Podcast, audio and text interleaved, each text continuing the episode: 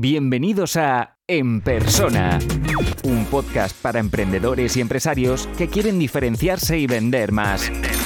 Recuerda que puedes recibir todos los recursos gratis suscribiéndote a la lista de correo en enpersona.com. enpersona.com. Hola a todos, ¿cómo estáis? Bienvenidos una vez más a En Persona. Hoy eh, va a acompañarnos Olga, Olga Llopis, y es una, para mí, una de los referentes en, branding en España y, también diría que ahora, gracias a la adquisición de Brandemia, pues también nos puede hablar de, más allá. Pero tengo, o sea, me hace mucha ilusión de, que, de que esté Olga aquí porque creo que es uno de los referentes y hay preguntas que me habéis enviado que creo que antes de que las responda yo, pues las puede responder ella y seguro que lo hace muchísimo mejor eh, y, nada, estoy impaciente de empezar, así que vamos con la primera pregunta. Y tienes que saber, Olga, bienvenida, que... Gracias, que, que mucha gente que nos escucha, cuando le ponemos ejemplos de Coca-Cola, de Iberdrola, de no sé qué, pues dice, pues si al final yo tengo mi, pyme, ¿no? Y una pyme no tiene por qué ser eh, tan, tan, tan pequeña, hay muchas pymes importantes en, en España. Y, y, yo creo que desde que empecé en el mundo del branding, me siento muchísimo más cómodo en este sector, ¿no? En branding para pymes. ¿Es importante el branding en una pyme? Jaume, muchas gracias, ¿vale? Primero de todo, y estoy encantada de estar aquí compartiendo espacio contigo en, persona. El tema del branding yo creo que es importante en cualquier ámbito, ¿vale? En cualquier organización, empresa o, no empresa, eh, es algo que sucede. Cualquier organización tiene una marca y cualquier organización eh, tiene que tener la capacidad de gestionarla. ¿vale? No, no, es una cosa opcional esto del branding. A partir del momento en el que tú tienes una organización, una empresa, sea grande, pequeña, da igual, le tienes que poner un nombre ¿no? para que todo el mundo pueda dirigirse a, y, y, saber de quién están hablando. ¿no? Te están hablando de tu empresa. En el momento en el que pones un nombre, ya estás haciendo un ejercicio de branding. Le pones un logotipo, estás siguiendo haciendo un ejercicio de branding, que estamos en la capa como más mínima, que es decir, bueno, me pueden llamar, igual que yo a ti te puedo llamar Jauma, ¿no? Y te veo, o a mí pues me pueden llamar Olga y me ven. Es el ejercicio mínimo. Pero luego a partir de aquí el branding se extiende y si tú estás ofreciendo un producto o si estás ofreciendo un servicio, pues harás una selección de qué productos vendes en tu tienda o qué servicios estás ofreciendo y cómo los estás ofreciendo.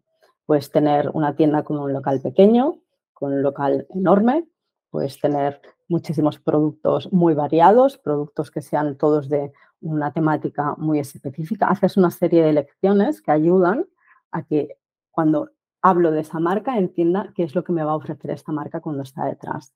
Y nosotros como usuarios, cuando vamos a un restaurante, por ejemplo, tenemos una experiencia cuando entramos en el espacio, como es ese interiorismo, cómo me atienden, me saben a recibir, no me saben a recibir, cosas todavía más previas, ¿no? ¿Pago antes de comer o pago después de comer? Son dos tipos de restaurantes muy diferentes. La experiencia que me encuentro dentro es muy distinta. Y aunque no se haga de forma intencionada, a partir del momento en el que tienes un negocio del tamaño que sea, estás construyendo marca con cada una de estas interacciones que tienes con, los clientes, ¿no? con los potenciales clientes que, pasan por tu casa. Y, para mí branding es esto, es todo lo que tiene que ver con cómo es la experiencia cuando entras en una organización en, concreto. Me gusta empezar así porque yo me encuentro muchas veces esta situación ¿no? de gente que me dice, no, no, es que yo no quiero trabajar o no quiero tener una marca y, cualquiera de nosotros eh, tenemos eh, esa marca. Me, gusta que, no sé si eh, a veces como que no lo tenemos en cuenta, pero tanto la abuela, el político, cualquier persona ya nos, nos, transmite un mensaje simplemente con su manera de actuar, su manera de hablar, su manera de vestir, su manera de relacionarse. Por lo tanto, todo esto, lo que supongo que decidimos nosotros es si, si lo gestionamos estratégicamente o, o lo dejamos en manos de, del destino, ¿no? ¿Qué podemos... Eh, me gustaría es, eh, para una persona que, que, confunde todavía, ¿no? La palabra branding con, diseño, pues a lo mejor me gustaría uh, hacer un poco de hincapié en eso, ¿no? Eh, muchas veces nos tocan la puerta y nos dicen, quiero mejorar mi branding y se refieren a, al folleto o a la cartelería del, negocio, ¿no? Eh, ¿qué, más, es importante aparte de, todo esto? Sí, bueno, yo creo que es algo normal, ¿no? Al final que esto suceda, porque cuando hablas de marcas, eh, lo primero que piensas cuando hablas con público general es en un logotipo, ¿no? Ah, no, es que esta persona es muy de marcas, ¿no? Porque lleva siempre marcas en, eh, la sudadera o lleva marcas en eh, la camisa, la camiseta, lo que sea.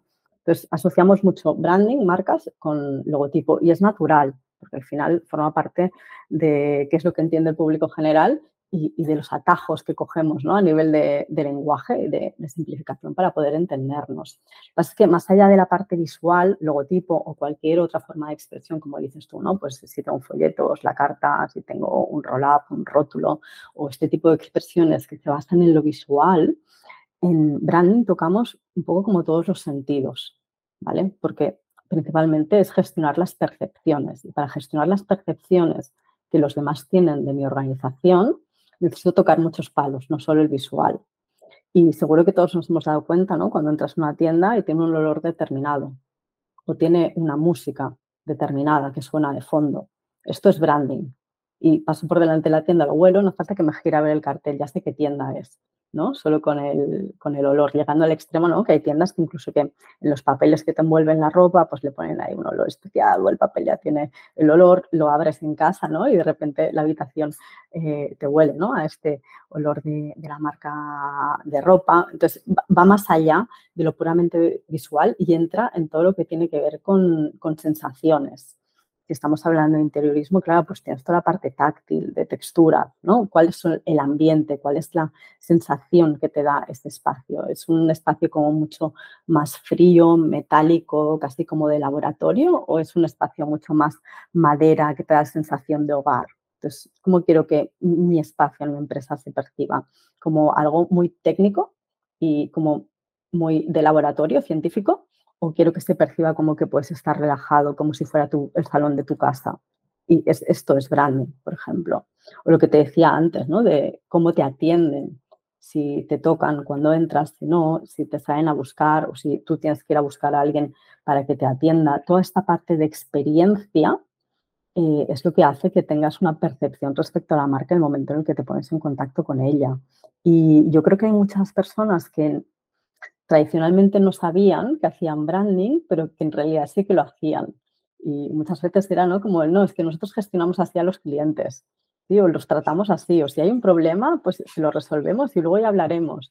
Este tipo de, savoir-faire, ¿no? Que tenían en, los comercios igual más tradicionales, no dejaba de ser branding. Es que mientras hablas me vienen diferentes casos en, en la cabeza y esta es la típica empresa familiar pues eso, que piensa que no gestiona su marca, pero cuida todos los detalles. Eso es. Atiende perfectamente. Eh, no sé, ahora me ha venido a la cabeza un agroturismo y, tienen todo eso. Eh, huele perfectamente, la, habitación está perfecta, han tenido en cuenta las texturas, todo, todas estas cosas que estábamos comentando y dices, ostras, pero si les preguntas a ellos, ellos no hacen marketing, ellos no hacen branding, ellos no, ellos simplemente se preocupan del cliente, ¿no? Pero sí lo hacen, ¿no? Claro, es, es, lo que un poco lo que hablábamos, que eh, lo, están haciendo, pero creo que también ah, suelo decir que los profesionales del branding todavía tenemos mucho recorrido de, de realmente que la gente identifique qué, es el branding, porque mucha gente o lo confunde solo con el diseño o tal, y, dentro del mundo empresarial creo que hay gente que lo cuida y hay gente que no, pero me da la sensación de que muchos ah, o pocos realmente piensan ah, eh, estratégicamente, ¿no? Y te pongo el otro caso totalmente diferente. Justo esta semana, eh, un restaurante aquí en, Mallorca eh, me pidió a ver si le podía visitarles y me dijeron, necesito que, pues, que el local se llene de extranjeros, de alemanes, de británicos, de tal. Y, claro, yo le dije, bueno, yo no tengo ningún problema en, trabajarte la identidad visual, incluso en trabajar los, los, canales como la web, redes, vale. Pero lo primero que me he fijado es que nadie del personal habla inglés, nadie habla alemán. Ya, ya, pero es que el, personal es, es, imposible conseguir personal que hable idiomas ahora o tal. Digo, pero no te das cuenta de que si hacemos un ejercicio de atraer a alemanes cuando venga aquí, no es la comida que le gusta, no es la bebida que le gusta, no le van a hablar en su idioma. Las mesas de alrededor, no, o sea, ¿qué sentido tiene eh, hacer toda esa inversión si realmente eh, no, no va a estar, no, no, no, está todo pensado para este público, ¿no? Y, a veces, no sé, a mí me gusta hablar muy claro y hay gente que conecta con nosotros o, no, pero me da la sensación de que hay todavía estos casos, ¿vale? Creo que me he ido por las ramas, pero a lo mejor entiendes estos dos, dos ejemplos que a mí me da la sensación que hay como dos niveles, ¿no? El branding a nivel multinacional donde hablas con un brand manager, donde hablas con un director de marketing, donde hablas con gente que ya sabe lo que hace, y luego el branding que quería empezar yo hablando de, este nivel de que todavía hay mucho por, por sembrar. Sí, bueno, pero yo creo que esto pasa en todos los ámbitos, ¿no? Al, final, o sea, los recursos que tienen las empresas y las otras no, no, tienen nada que ver, la capacidad de especialización que tienen interna tampoco tiene nada que ver. Para mí, lo importante, pero esto pasa con todo, ¿eh? O sea, no sé, si tienes un RP o un CRM, pues una empresa pequeña tendrá uno que seguramente no es el mismo que tiene una multinacional, pero tampoco necesita tener lo mismo. O sea, lo importante es cómo estoy gestionando mis contactos, cómo estoy gestionando la información, cómo estoy gestionando las operaciones. ¿Lo tengo bien, adecuado para lo que necesito? Sí, pues ya está, ya, ya lo tienes resuelto, ¿no? Entonces, el tema es que cada uno pueda construir marca al nivel de lo que lo necesita y que sea capaz de detectar, vale, pues eh, tengo un problema importante en nombre y logotipo porque no tengo la marca registrada, que sería como muy de mínimos, ¿no?